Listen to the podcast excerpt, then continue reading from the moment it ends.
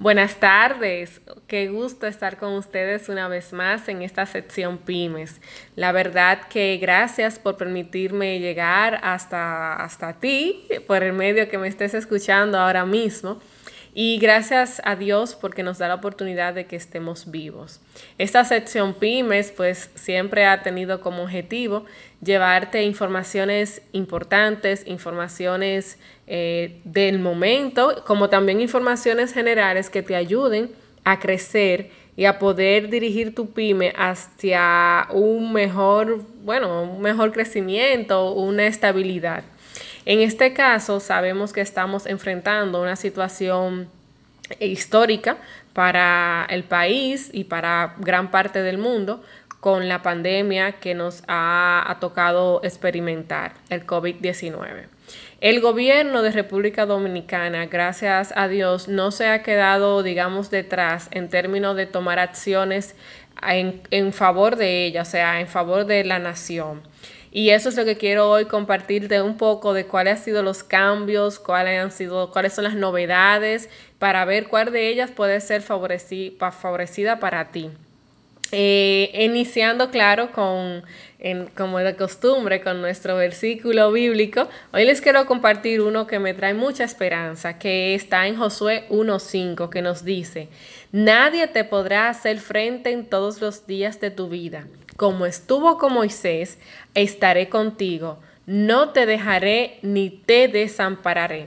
Hermosa promesa que Dios nos da en su palabra que quiero que hoy usted y yo pues la hagamos propia. Entonces, con esa promesa de que Dios está con nosotros y reconociendo que también hay una parte humana que debemos hacer, vengo a contarte. Justamente este 3 de junio pues comienza la segunda fase de la desescalonada económica que ha establecido el gobierno, que es donde le da apertura a nuevos negocios, a que puedan operar, a que puedan maximizar también la cantidad de trabajadores dentro de sus diferentes oficinas. Queridos, yo quiero hacerle un llamado muy importante. Es reconocer que además de las necesidades económicas que todos tenemos, de la situación que nos ha afectado de manera global, debemos de cuidar algo y es la integridad física de nuestros ciudadanos, de nuestros trabajadores y de nuestras familias. Más que nunca es momento de cuidarnos. Por favor, tú que me escuchas, haz tu parte. Usa el protocolo, mantén el distanciamiento, no importa que sea un amigo cercano, un familiar, un compañero de trabajo, uno no sabe si está contagiado o si están contagiados. Por favor, vamos a cuidarnos y a cuidar a los demás. Utilicemos las mascarillas, mantengamos la distancia. Vamos a tener el protocolo para evitar la propagación. Y en nuestros negocios nosotros estamos como los protagonistas de mantener la integridad física de nuestros trabajadores, suministrando lo que ellos necesiten, agua, jabón, gel antibacterial, las mascarillas para que se protejan, los separadores de espacio, todo lo que esté en, su, en sus manos. Vamos a hacerlo. Y aquí quiero hacer un paréntesis, porque quizás muchos me dirán, pero eso es una inversión, cuánto yo estoy gastando y quizás todavía no estoy recuperando ese dinero. Eso, eh, o quizás muchos lo ven como un gasto. Eso quiero aclararte que más que un gasto para ti, además de que es una, una seguridad, una responsabilidad que tienes, es aparte hasta una inversión. Porque cuando usted puede tener dentro de su trabajo trabajadores que se sientan seguros, que trabajen sin miedo, van a tener una un mejor desarrollo, una mejor entrega, una mejor forma de hacer sus tareas. Pero no solo eso, cuando usted brinda seguridad a sus clientes también, usted puede estar seguro que a la hora de elegir a dónde o qué consumir, usted será una buena opción, porque ven cómo usted lleva el protocolo, cómo usted cuida y cómo los cuida. Y si yo veo entre A y B, cuál cuida mejor de su ambiente, de sus trabajadores, de sus productos, a la hora de yo cuidarme, voy a elegir el que tenga la mejor calidad en protocolo. De modo que ya ve, hasta es una estrategia de venta. Usted guardará ahora mismo una seguridad eh, íntegra para sus trabajadores, para sus productos y para sus clientes. Así que no lo veamos como un gasto, veámoslo como una inversión, como una necesidad, como parte de nuestros costos. ¿Qué le puedo recomendar en ese sentido? Bueno, pues entonces vamos a ver qué gasto tenemos por ahí del cual podemos prescindir o eliminar para que entonces apalanquemos un poquito eh, esas cuotas. Bueno, voy a gastar más en suministros para el cuidado del, del, trabajador y de los clientes, pero ahora mismo voy a dejar de pagar X servicio, voy a reducir el plan de quizás teléfono, voy a reducir cualquier cosa que pueda hacer eh, usted prescindir sin que afecte la operatividad de su negocio, pues es un buen momento para hacerlo. Entonces, hablándole de lo que nos compete, los cambios que hemos percibido eh, a partir de junio, podríamos decir. A partir del primero de junio, pues se le dio apertura al cambio que se hiciera en mayo eh, nuestro señor presidente al decreto 143-20 con respecto a las fases.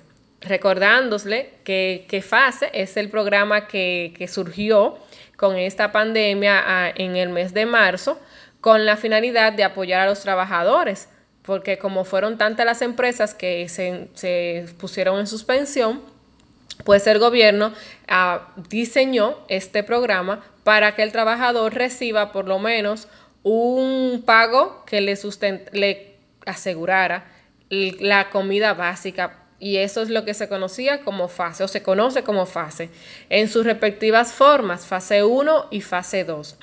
haciendo un pequeño resumen, ¿verdad?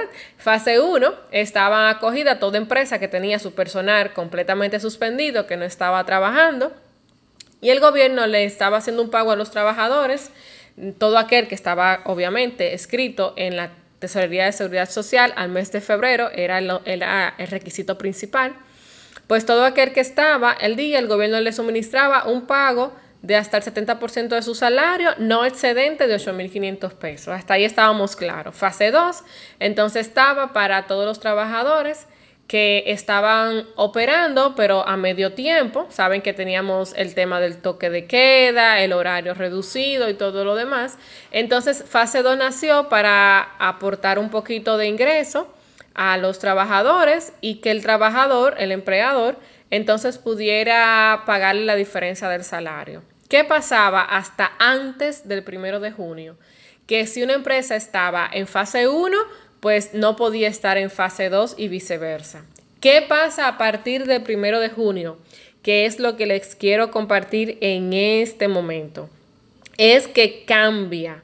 El programa FASE tuvo novedades. El gobierno, primero, al notar que ha surgido, ha continuado el tema del COVID, pero que se ha ido manejando y vamos a decir como que apostando un poco al buen al buen uso que demos nosotros de los recursos, a la buena aplicación de los protocolos, pues ha, iniciado la apertura de trabajos y que bueno, yo lo aplaudo porque son muchos los que estábamos pues ya necesitando comenzar a operar para producir los bienes que utilizamos para nuestro sustento y los de los nuestros. Entonces, eh, ¿qué trae de novedades? Bueno, en primer lugar, el programa FASE se creó con una vigencia de 60 días en el decreto 143-20 que todos conocemos. Entonces, eh, a partir de este mes se extendió, a partir de ese último discurso que ofreció nuestro mandatario el 17 de mayo. Entonces ahí cambió, ya no solamente aumentó el tiempo del programa fase, sino que sugirió algunos de los cambios, que entre ellos una fusión entre fase 1 y fase 2. Como ya le acabo de mencionar, las diferentes modalidades que tenía, si un trabajador estaba en una, pues no podía estar en la otra. Pues con este cambio, a partir del primero de junio, usted puede tener trabajadores tanto en fase 1 como otros en fase 2. Me explico mejor. No es que usted va a tener los trabajadores en las dos fases, sino más bien que en una empresa usted tenga cinco trabajadores. Entonces, de esos cinco, usted tiene por lo menos eh, uno que es de alto riesgo. ¿Qué se, se conoce como alto riesgo? Una persona mayor de 60 años que tenga alguna condición de salud como hipertensión, diabetes, eh, deficiencia renal, eh, algún tema cardiovascular o un sistema inmune comprometido, entre alguna otra que se me puede estar escapando. Pero entonces ese personal, como no va a empezar a trabajar, yo lo voy a dejar todavía suspendido. Sin embargo, tengo tres trabajadores de esos cinco que sí pueden sumarse. Entonces, ¿qué yo hago? Yo voy a dejar esos dos trabajadores en fase 1 suspendidos, recibiendo eh, el 70% de su salario eh, que le da el gobierno, de lo no más de 8.500 pesos, como ya acabamos de mencionar, pero puedo agregar a fase 2 entonces los que ya van a comenzar a trabajar. Entonces, ¿cómo lo hago? Muy bien, esa es la pregunta que le vengo a dar respuesta. Lo primero es que usted debe de eliminarlos del, del, del suspensión en el Ministerio de Trabajo. Del DGT9 tiene que pasarlo al DGT12, que es donde usted elimina la suspensión y entonces, luego que lo, elimina de suspensión, lo inscribe nuevamente en la TSS. Eh, es bueno que usted sepa que ya el trabajador, si usted lo elimina de suspensión y lo elimina del programa fase 1, ya va a quedar ah, completamente expuesto a estar eh, fuera del tema del seguro social. Además de que si usted va a comenzar a trabajar, ese trabajador va a comenzar a ir al trabajo, a estar en el trabajo, a volver a su casa, hay un tema de riesgo laboral que todos conocemos, que entonces el trabajador va a estar adquiriendo. Si le pasa algo, Dios los libre a todos de camino al trabajo, en el trabajo o de vuelta a la casa, usted tendría graves problemas si no está cotizando a la tesorería social. De modo que les motivo a que si ya su trabajador se está reintegrando a su empresa, pues por favor vamos a cambiarlo de modalidad de fase. Como les mencionaba, lo introducimos, ahora le cancelamos la suspensión en el Ministerio de Trabajo por medio de los formularios del lugar y luego entonces le damos entrada en la tesorería de seguridad social el empleado y lo pasamos a la modalidad de fase 2. Ese trabajador va a recibir una ayuda de 5 mil pesos mensual en las mismas fechas que recibía los del pago. Entonces, la empresa tiene la obligación de cubrir el 100% del salario basado en la diferencia. Lo explico más claro. Si usted tiene un trabajador que devenga un salario de 10 mil pesos, FASE le va a pagar 5 mil pesos. Usted tiene la obligación de pagarle los 5 mil restantes, de modo que complete el 100% del salario de su trabajador. Espero que hasta aquí vayamos claro. Ese es uno de, las de los principales cambios que trae fase 1 y fase 2. Y la, novedad principal es que usted puede tener en una misma empresa tanto un trabajador suspendido como un en fase 1 como un trabajador eh, trabajando en la modalidad de fase 2 y que reciba el beneficio del gobierno de los 5 mil pesos. Igual usted va ya si usted pasa la modalidad de fase 2 usted tiene la obligación de cotizar a la seguridad social, como les mencionaba, y de hacer esos pagos. Ahí también ya naturalmente comenzaría a reducirle la parte que le corresponde a su trabajador como lo hacía de costumbre. Otra novedad es que algunos beneficiarios que no estaban pues podrán agregarse como son los restaurantes, estéticas, heladerías, medios de comunicación, veterinarias, centros de odontología, universidades y empresas de seguridad social, las cuales antes estaban excluidas para formar parte de fase 2. Entonces, ya cerrando ese caso, que ya creo que hasta ahí estamos muy claros, quiero hablar un poco de lo que es la desescalonada que se iba a iniciar a partir de junio 3. Esta desescalonada que sería la fase 2, anunciada también por el gobierno, pues trae algunos cambios con ellos. Por ejemplo, al inicio las microempresas tenían que trabajar con un máximo de cinco trabajadores.